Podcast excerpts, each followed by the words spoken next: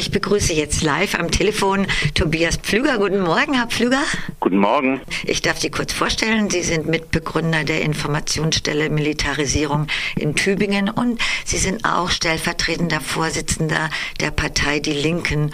Und vor allen Dingen, und deswegen machen wir das Interview, Sie machen heute Abend in Freiburg um 20 Uhr in der Uni im KG1 Raum 1221 einen Vortrag und eine Diskussion. Das Thema ist gegen den Krieg in Syrien. Also Sie halten einen Vortrag und es wird eine Diskussion geben. Das schon mal vorweg, damit alle sich schon darauf einstellen können. Und jetzt, Herr Flüger, wäre meine Frage an Sie, was werden denn die Schwerpunkte Ihres Vortrages heute Abend sein?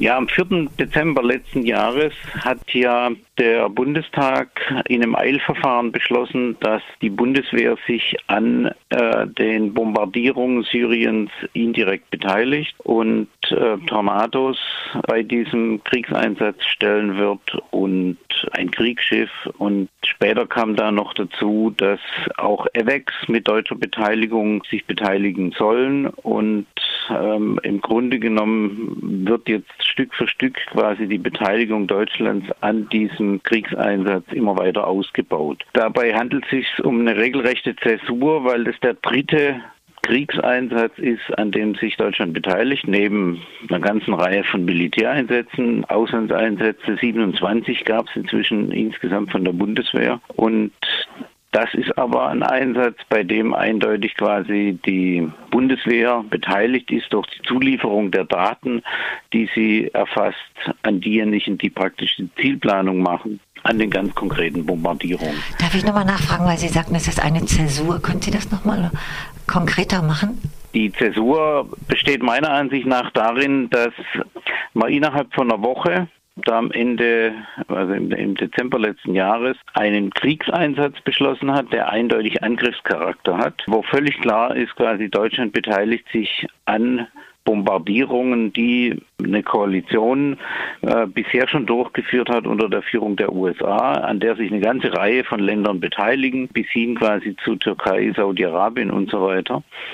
Und äh, die Rolle der Bundeswehr bei dieser Bombardierung ist jetzt die, vor allem Daten quasi zur Verfügung zu stellen für die Zielplanung. Und damit ist völlig klar, man ist direkt in die äh, Bombardierung ähm, Syriens und der äh, Bevölkerung und der jeweiligen quasi äh, Kämpfer vor Ort äh, mit involviert. Und ähm, deshalb ist es eindeutig eine Zäsur, weil es wieder quasi nach Jugoslawien 1999 Angriffskrieg und 2001 Afghanistan quasi um einen Kriegseinsatz geht und ähm, wir wieder die Situation haben, dass sie bei diesen beiden Kriegen äh, der Bevölkerung das gar nicht direkt so gesagt wird, dass es um Krieg geht, sondern ähm, ja, man müsse halt quasi, man hat das Ganze ja begründet mit den Anschlägen von Paris und äh, die Begründung von äh, Frank-Walter Steinmeier im Bundestag war zum Beispiel die, dass wir müssen solidarisch sein mit Frankreich und deshalb muss man quasi bei diesem Krieg mitmachen. Ähm, der hat keine völkerrechtliche Grundlage, das weiß auch die Bundesregierung. Völkerrechtliche Grundlage hieße, dass es zumindest ein UN-Mandat gibt. Das gibt es nicht. Und es ist ziemlich eindeutig so, dass die Große Koalition ihre große Macht quasi ausnutzt äh, und diesen Kriegseinsatz durchführt, weil es quasi nur die kleine Opposition aus Linken und Grünen gibt, die zusammen gar keine Organklage machen können, weil sie zu wenig Abgeordnete haben. Und deshalb schert man sich auch gar nicht so sehr um quasi eine völkerrechtliche Grundlage. Ähm, das ist offensichtlich inzwischen Usus in der deutschen Außen- und Militärpolitik. Ähm, und das Ganze wird begleitet, dieser jetzige Kriegseinsatz, durch ein regelrechtes Programm an weiteren Kriegseinsätzen, die sich andeuten. Wie gesagt, AVEX, das sind Überwachungsflugzeuge. Auch da werden Daten quasi für die konkrete Kriegsplanung zur Verfügung gestellt. Und dann wird es ne, die nächste Zeit immer weitere Krieg, äh, Militäreinsätze geben, wie zum Beispiel jetzt Ausbildungseinsätze in Libyen. Es wird der Mali-Einsatz der Bundeswehr wird ausgebaut, damit man das französische Militär quasi entlastet. Es wird der Afghanistan-Einsatz erhöht. Dort ähm, hat man mal gesagt, man, man, zieht 2014 ab. Inzwischen hat man wieder ähm, unter einem neuen Namen, nämlich Resolute Support, einen Kampfeinsatz. Und es wird der Einsatz im Irak, den die Bundeswehr hat, nämlich Ausbildung und Lieferung von Waffen an Peschmerga-Kurden äh, ebenfalls ausgebaut, obwohl man genau weiß, dass diese Waffen dorthin, wenn man sie liefert, äh, eindeutig in ein Kriegs- und Krisengebiet gehen. Und wir inzwischen wissen, dass diese Waffen auf den Märkten im Irak ähm, zu bekommen sind, ähm, einfach quasi, dass sie jetzt dort im Umlauf sind, was eigentlich relativ logisch ist, wenn man Waffen in ein Kriegsgebiet liefert. Das heißt, ähm, die Bundeswehr und die Bundesregierung insgesamt befindet sich in immer mehr Kriegseinsätzen. Das wird die nächste Zeit immer weiter ausgebaut werden. Und das ist ähm, ein Zeichen auch, dass das, was Joachim Gauck mal bei der Sicherheitskonferenz eingeläutet hat, quasi mit der neuen deutschen Außenpolitik, dass man ähm, die auch militärisch quasi umsetzen will, dass die Stück für Stück richtig wirksam wird. Und das ist insofern interessant, dass man offensichtlich bereit ist, da auch richtig Geld reinzustecken.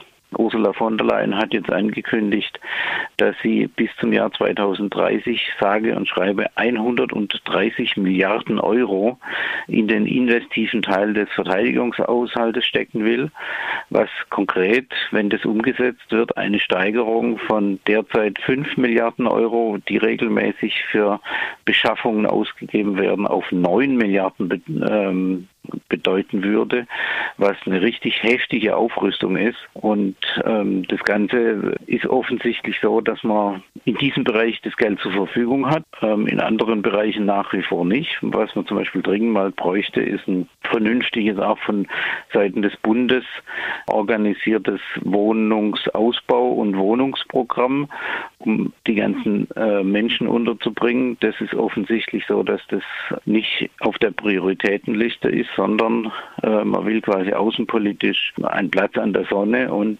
will da unbedingt quasi mitkämpfen. Die Rolle Deutschlands ist offensichtlich. Man ist quasi eine starke Mittelmacht, die sehr stark darauf drängt, dass man quasi weltpolitisch ganz, ganz wichtig ist.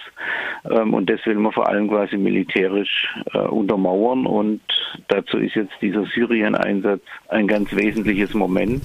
Das Interessante dabei ist, dass das der Bevölkerung vor Ort überhaupt nichts helfen wird. Im Gegenteil, wir wissen, dass die ganzen Bombardierungen äh, eher zu weiteren Fluchtbewegungen führen, ähm, als dass sie irgendwie quasi der Bevölkerung helfen würden, weil die Gemengenlage in Syrien selber mit den verschiedenen Akteuren so kompliziert ist, dass diese Bombardierungen im Grunde genommen quasi das übliche Instrument des Hammers äh, sind, obwohl eigentlich ganz andere gefragt wäre. Und da geht es äh, auch heute Abend darum, quasi, wie können wir uns hier in der Republik dagegen wehren, dass quasi immer mehr Militär von hier aus in alle Welt geschickt wird.